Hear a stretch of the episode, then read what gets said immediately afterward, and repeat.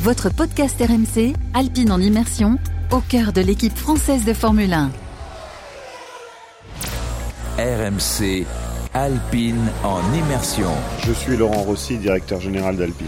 Pour moi, la F1, c'est l'excellence, et c'est l'excellence dans le business comme dans le sport. Le commissaire bandit maintenant, le drapeau vert, on allume les feux rouges et ça va être parti. Je vois une Alpine, excellent départ de Fernando magnifique. Alonso. Un magnifique départ. Allez, Stéphane, ça va le faire, ça va le faire cette victoire. Après laquelle il court au volant d'une voiture française, au volant de l'Alpine. Et Stéphane Ocon remporte la première victoire en Formule 1 de sa carrière de pilote de Grand Prix. RMC Alpine en immersion. Valentin Jamin. Bonjour à tous et bienvenue au cœur de l'écurie française de Formule 1 Alpine. Dans ce podcast Alpine en immersion, découvrez les coulisses de l'équipe de Formule 1 française, le déroulé des jours de course, la préparation des pilotes, le travail de l'ombre des mécaniciens, des techniciens. Nous irons à la rencontre des acteurs qui font d'Alpine une des plus grandes écuries au monde. Alpine en immersion.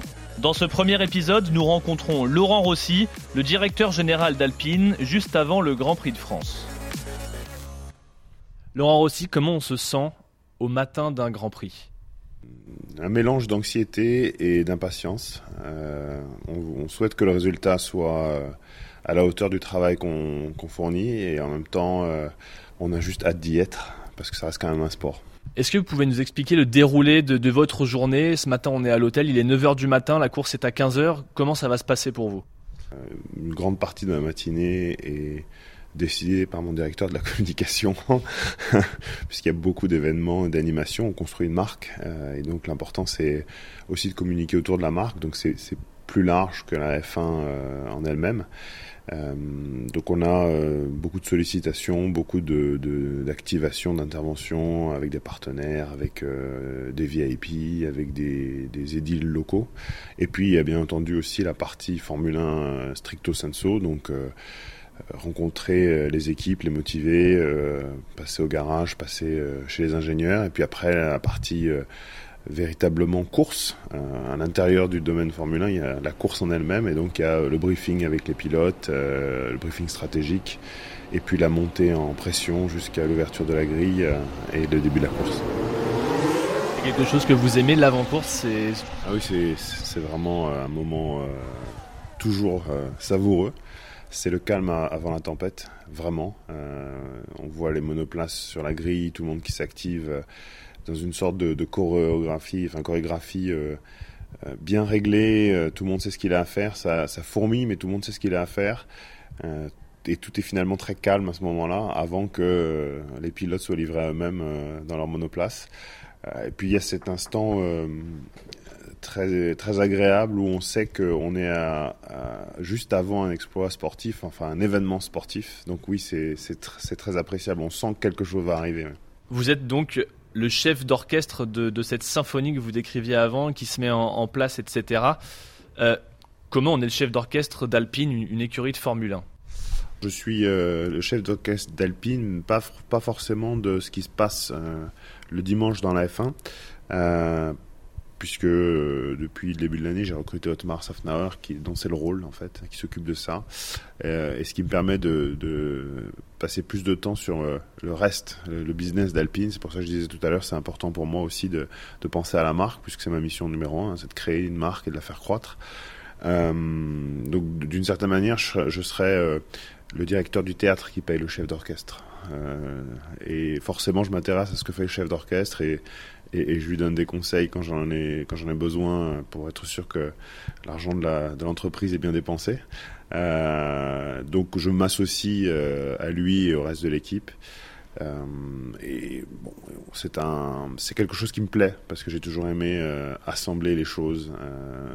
Et je suis toujours très intéressé par le la complexité et mixer des, des, environnements différents pour les faire euh, atteindre un même objectif. On n'a pas trop le temps en Formule 1. Euh, c'est aussi beaucoup de, beaucoup de pression. Euh, comment vous, vous, vous gérez ça? Est-ce que il faut pas hésiter aussi parfois, j'allais dire, à être dur, mais en tout cas à être très direct? Oui, c'est absolument ça. La Formule 1, c'est un business et un sport.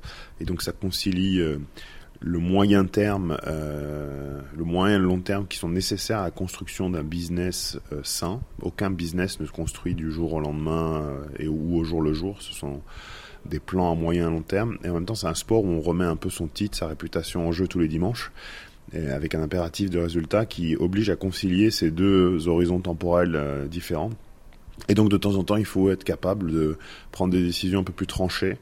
Euh, et là, il faut faire appel à euh, de l'expérience et euh, cette vision un peu plus haute qui permet de voir des horizons que d'autres n'ont pas au moment de la prise de décision. Vous êtes arrivé en janvier 2021 euh, avec une étiquette qui était celle de la personne qui ne connaissait pas forcément la compétition pure. C'est dur de la décoller? Euh, alors c'est une étiquette qui est euh, légitime puisque j'ai jamais travaillé dans la compétition avant, il n'y a pas de doute. Euh, je l'ai vécu que par ma passion personnelle et par ma position euh, au bord de Renault qui me permettait d'observer l'équipe, l'écurie de F1 pendant pendant trois ans. La décoller, je pense que c'est fait parce qu'en vérité, j'ai participé pratiquement à tous les grands prix depuis. Pratiquement été team principal moi-même l'année dernière et j'ai pu euh, vivre avec l'équipe euh, le combat pour la cinquième place et tout ce que ça a, revêtu de, compétition au jour le jour. Euh, et puis j'ai construit l'équipe qui, est, en place aujourd'hui. Donc on, est très vite partie prenante. Je pense que les gens me regardent un peu moins comme ça. Pour être sincère, c'est pas quelque chose qui me préoccupe. Je vous cite, la pression est un privilège. Il faut la gérer, on la gère tout seul? Non, non, non. Euh, une grande partie, je la gère moi-même évidemment parce que il faut toujours être capable de se débrouiller un peu tout seul. Mais il faut, reconnaître que tout un système euh, se construit autour de, tous les gens qui, subissent la pression. Je dire, euh, on a des soupapes, ma famille évidemment, mes amis, mais mon équipe aussi me soutient beaucoup. Me permet de relâcher la pression, est capable aussi de, de savoir quand je suis sous pression et que je dépasse quelques limites et, et les ignorer. Euh, ou me le rappeler très gentiment en disant tu es fatigué, il faut peut-être que tu te reposes un peu. Euh, non, la pression, euh, enfin, je, en tout cas, je suis pas un surhomme, donc euh, j'ai besoin aussi de temps en temps euh, d'avoir mes outlets, hein, mes, mes exutoires. Donc il y a tout un système. Moi, ça passe par du sport. Euh, et des bons moments avec euh, des gens qui sont importants pour moi, qui comptent, euh, que j'essaie de trier. Donc j'ai un panel plus restreint de gens avec qui je passe du temps, mais, mais quand je le passe, je suis heureux de le passer. Et qui me permet aussi de, ne pas parler nécessairement de ces sujets-là, qui savent quand j'ai besoin de, de décrocher, me parler d'autres choses, de, de choses que j'aime, du foot, du rugby, du squash. Il a pris un départ formidable Esteban Ocon, puisqu'il était même au commandement de la meute. C'est lui qui a pris le départ en tête lors du troisième départ. Le troisième, c'est Fernando Alonso, j'ai regardé. C'est son premier podium depuis 2014. Ça fait 7 ans qu'il n'était pas monté sur la boîte. Ocon est un excellent sixième. C'est une belle bataille qui est en train de mener Ouais. Esteban Ocon pour terminer dans le top 5. RMC Alpine en immersion. Quelle relation vous avez avec Fernando Alonso et Esteban Ocon? Une excellente relation avec les deux. Euh, alors évidemment, ils sont de deux générations euh, très différentes. Fernando, c'est la mienne, pratiquement. On est à quelques années d'écart. Euh, et donc, euh, on a cette relation euh, particulière où euh, les deux sont, euh, alors paradoxalement, mes employés, mais pas mes employés, parce qu'en fait, euh, par défaut, les pilotes de Formule 1 sont des contractuels, euh, ils sont pas employés indéfiniment, mais bon, ils m'appellent boss tous les deux et ils ont le respect de, de de l'entreprise euh, et ça c'est remarquable. Alors pour Esteban, je dirais que c'est presque logique parce qu'il a il n'a que 25 ans euh, et donc euh, il s'insère assez naturellement dans un milieu dans lequel il comprend qu'il a un job euh, et, il, le- et il le fait même si c'est un job assez exceptionnel. Pour Fernando, c'est remarquable parce que aussi également parce que pour lui, double champion du monde avec autant d'années d'expérience, il pourrait très bien décider qu'il n'a pas envie de, de, de m'écouter. Mais euh, il a cette, cette humilité remarquable devant euh, le, business que je construis, euh, que, que toute personne dans ma, dans ma position construit. Euh, et ça, je trouve que c'est euh, tout à son honneur parce qu'en fait, euh, il joue pas euh, du galon, de l'expérience. Euh, et quand je parlais tout à l'heure de, de, l'écart générationnel, ben Fernando, on est, on est finalement assez proches en âge et donc du coup assez proches humainement. Donc on se retrouve un peu, j'ai envie de dire qu'on est une sorte de, de camaraderie entre nous qui, qui, qui, est forcément très bonne, aide beaucoup. donc on se retrouve beaucoup dans, dans, des tas de choses, dans des références culturelles, dans le sens de l'humour, dans au quotidien, c'est très facile. C'est quoi vos références culturelles communes? Oh bah on est tous les deux nés euh, dans les mêmes années, donc on connaît les mêmes programmes, les mêmes films, les mêmes acteurs, euh, les mêmes chanteurs. Donc euh, c'est des, ce sont des, ce sont des, les mêmes remarques, les mêmes blagues, les mêmes références qui reviennent. on a aussi le, la même passion pour le foot. Donc c'est assez facile de parler de tout ça. Euh, on parle des mêmes vieux pilotes de Formule 1. Enfin, c'est très facile de se retrouver. Il n'y a aucun moment quand on, où on est ensemble dans un avion, dans, dans un bureau, dans une voiture, à un événement où on ne discute pas j'ai presque envie de dire comme deux potes. Euh, et, mais en même temps, on garde tous les deux le respect pour l'un et l'autre, euh, lui pour ma fonction et moi pour l'immense champion qu'il est et qu'il restera toujours. Et c'est le plus grand champion Renault en, automobile, ça c'est certain. Esteban, c'est très différent. Euh, personnalité, euh, moi je le trouve unique et attachante. C'est c'est quelqu'un d'une humilité incroyable, d'une facilité d'accès incroyable, d'une générosité incroyable. beaucoup plus jeune que moi. Euh, c'est alors, je, il a son propre père et son père restera toujours son père. Euh, euh, j'apprécie beaucoup Laurent, son père, mais, mais pour moi c'est aussi un, peu un fils. Je, le couve un peu comme un fils, euh, ne serait-ce que parce qu'en fait il a jamais eu la vie facile. Esteban a dû remettre tous les ans sa réputation en jeu et sa carrière en jeu, quand d'autres n'ont pas eu ce problème. Il y en a beaucoup qui ont qui savaient qu'ils allaient faire de la F1 et, et qui pourraient faire de la F1 indépendamment de leurs résultats. Lui, c'est différent et il a un talent euh, euh, très particulier, euh, unique. Hein. Et ce que je me dis, c'est que c'est, il est l'exemple de ce qu'on veut promouvoir chez Alpine, c'est la méritocratie, peu importe d'où vous venez, peu importe vos origines sociales et autres, si vous avez un talent et que vous savez l'exploiter, on va vous donner votre chance. Et pour moi, lui, il est l'exemple parfait de tout ça. Et ça me donne envie de le couver un peu, euh, avec avec euh, toute la distance qu'il faut avoir pour le juger, parce que ça reste quand même euh, un performeur parmi les autres, hein, pas de chèque en blanc. Mais vu son vu son parcours, j'ai cette relation avec lui un petit peu filiale, père-fils. C'est important d'être proche de ces pilotes et comment on trouve, j'allais dire, la juste distance entre guillemets. Je pense que c'est important au sens où euh, euh, ça permet d'avoir des relations euh, franches et en même temps la juste distance, c'est tout le monde sait qu'on est là pour faire de la performance et que il faudra se dire les vérités au moment où ce sera nécessaire. Donc il n'y a, a, pas de. C'est déjà arrivé. Oui, souvent, souvent avec les deux. Il n'y a pas de. On se ment pas. on se dit les choses telles qu'elles sont. Par contre, on sait qu'on se les dit sans euh, attaques personnelles. C'est juste un constat froid de ce qui se passe et de ce qu'on fait bien et moins bien. Euh, et, finalement, cette relation un peu privilégiée par ailleurs, euh, légèrement, euh, cette, cette, proximité, cette familiarité qui nous lie, nous permet quand même de comprendre que quand je, quand je leur détaille ce qui ne va pas, c'est pas pourtant que je les juge. C'est juste un constat très personnel de la performance et là où on pourra améliorer les choses. Et euh, ils sont tout à fait libres de faire la même chose de mon côté. Et ils le font euh, par rapport à ce qui pourrait être amélioré dans l'équipe. Et quand ils m'en parlent, ils en parlent au, CEO, euh, au directeur général, en disant voilà ce qu'on pourrait faire de mieux pour cette équipe-là et je le prends de la même manière que eux le prennent quand euh, j'ai des remarques à faire sur euh, leur comportement en piste par exemple, euh, l'un vers l'autre ou individuellement, leur façon de gérer leurs équipes d'ingénieurs ou même leur façon de s'exprimer. Comment ça se passe justement avec eux juste avant une course? Vous vous parlez, vous avez un, un briefing Oui, oui, ça se passe à peu près toujours de la même manière. C'est très très réglé pour nous, je veux dire, d'un point de vue étape avant une course. Pour toutes les écuries, c'est la même chose. Hein. Il, y a, clairement euh, plusieurs briefings, un briefing stratégique, un briefing technique euh, qui a lieu le, le, matin de la course, euh, de 2-3 heures avant la course, durant lequel on, finalise les choix euh, stratégiques. Euh, donc les, décisions sont prises pendant ce meeting et puis après le meeting ou pendant parfois si s'ils ont des doutes, parce que bah, la stratégie, ça fait partie de ces domaines dans lesquels typiquement on a des experts, mais peut-être que demain on pourra améliorer ce que l'on fait tous hein, collectivement, pas que notre équipe, via la donnée. C'est pas une science exacte. Et, on, on, prédit autant qu'on peut, autant qu'on peut à quoi la course pourrait ressembler en fonction euh, des conditions climatiques, de la dégradation des pneus, des forces en présence, de notre positionnement euh, relatif sur la grille.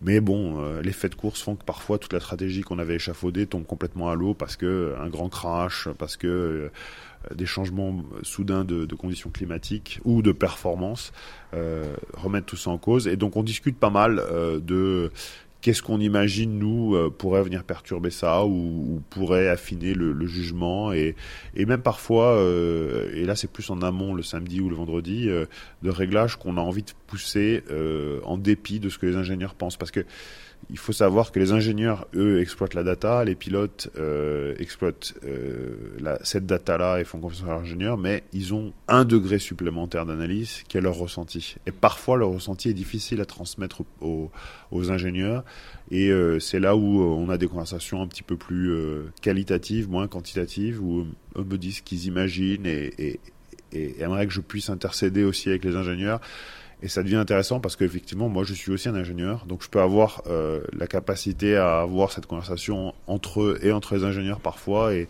servir de filtre. Alors c'est rare, c'est pas souvent, et heureusement parce que je, je suis pas censé faire ça, mais c'est une couche supplémentaire qu'on ajoute. Vous avez besoin de comprendre. Vous êtes quelqu'un qui a besoin de tout comprendre? Ou il faut il faut être capable de dire bon ça ça m'échappe un peu peut-être parfois euh, je vais juste saisir le, le l'implication, mais j'aime bien quand même descendre au fond des choses et les comprendre. Ça m'aide dans ma façon de, mieux interpréter les contraintes des uns et des autres et, de, je pense, de prendre des décisions qui sont euh, plus facilement acceptables. Et d'ailleurs, ça aide les gens aussi à, plus facilement euh, euh accepter, comme je disais, ces décisions-là, puisqu'ils savent que j'ai fait l'effort d'analyser ce qu'ils font et de comprendre dans quel environnement contraint ils travaillent j'ai pas pris de décision euh, trop high level. Donc ça aide, je pense, ça aide tout le monde. C'est un effort supplémentaire parce que ça demande euh, de l'investissement personnel pour le faire, mais c'est aussi quelque chose qui donne du confort aux uns et aux autres. Alpine en immersion.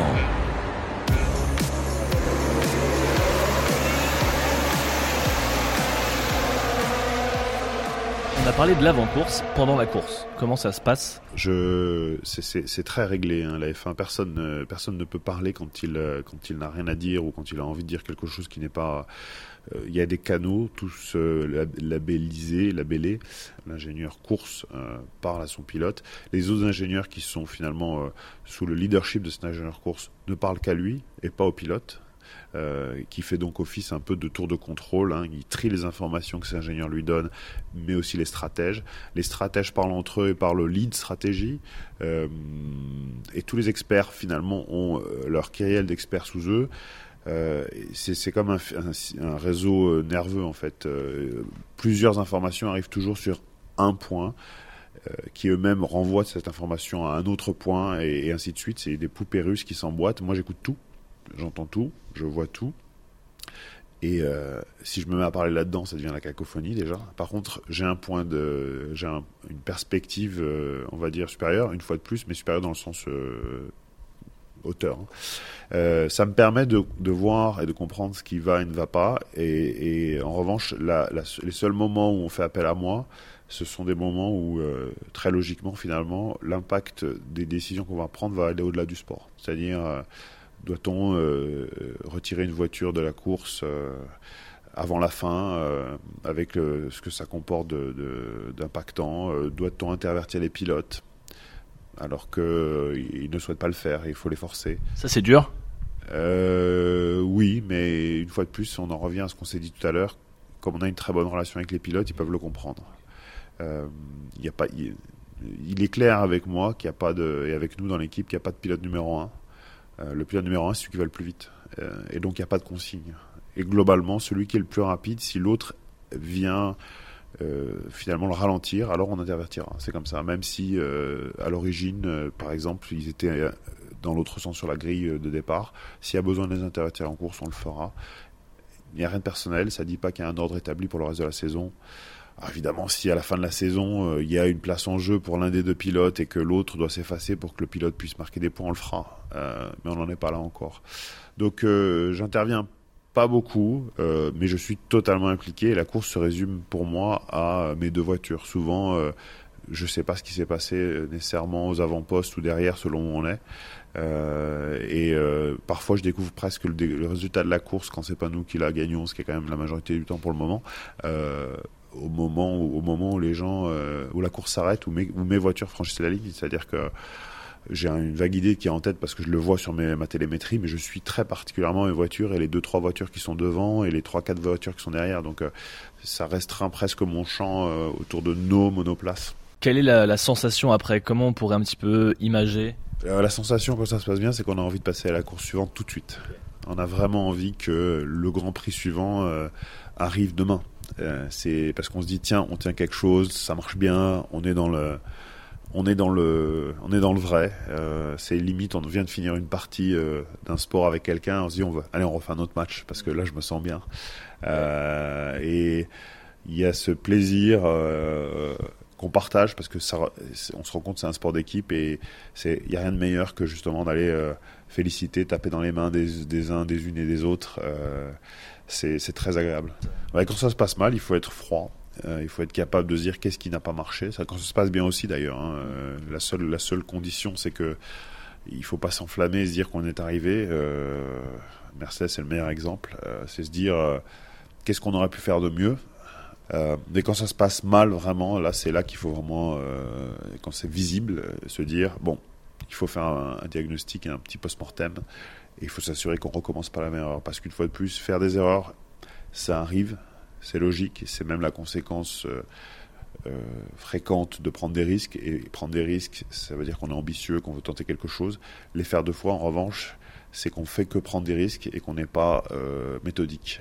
et c'est là où il est important de, faire la part des choses. Donc c'est là-dedans, moi, que je, j'interviens. Je sais, je sais comprendre des erreurs. Finalement, une erreur, souvent, c'est quelque chose qui est partagé en, F1. C'est assez rare qu'on fasse une erreur seule. Euh, par contre, si on l'a fait deux fois, c'est que collectivement, on a fait, on a fait euh, une deuxième erreur. C'est celle de la refaire. vous voyez rester longtemps en Formule 1 euh, c'est addictif, donc on pourrait y rester je, comprendrais euh, que j'y reste 20 ans si dans 20 ans j'y suis encore.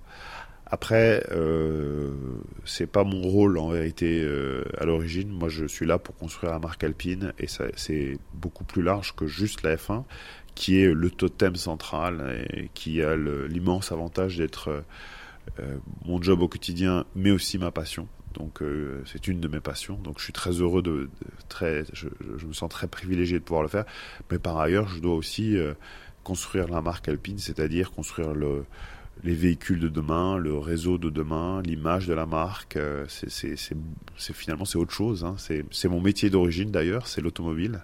C'est là d'où je viens. c'est ce que j'ai fait depuis que j'ai commencé à travailler et, je pense que mon chemin continuera probablement dans l'automobile plus certainement quand F1. Après, euh, je sais pas de quoi demain est fait. C'est ce qui a aussi caractérisé ma carrière, c'est que j'ai à l'intérieur de l'automobile, euh, voire parfois à côté, j'ai beaucoup navigué dans, plusieurs domaines. J'aime bien changer de d'environnement fréquemment pour justement me renforcer, apprendre plus de choses, me mettre en risque euh, et apprendre plus de choses. Donc je sais pas, je sais pas où je serai, mais plus vraisemblablement dans 20 ans, je serai peut-être dans un, comité exécutif d'une entreprise euh, automobile, vu mon, âge à ce moment-là, plus que sur les bords d'une piste. Mais euh, je resterai toujours attaché à la F1. Euh, j'étais passionné, maintenant je suis personnellement attaché puisque je le vis et, et je suis lié à cette équipe.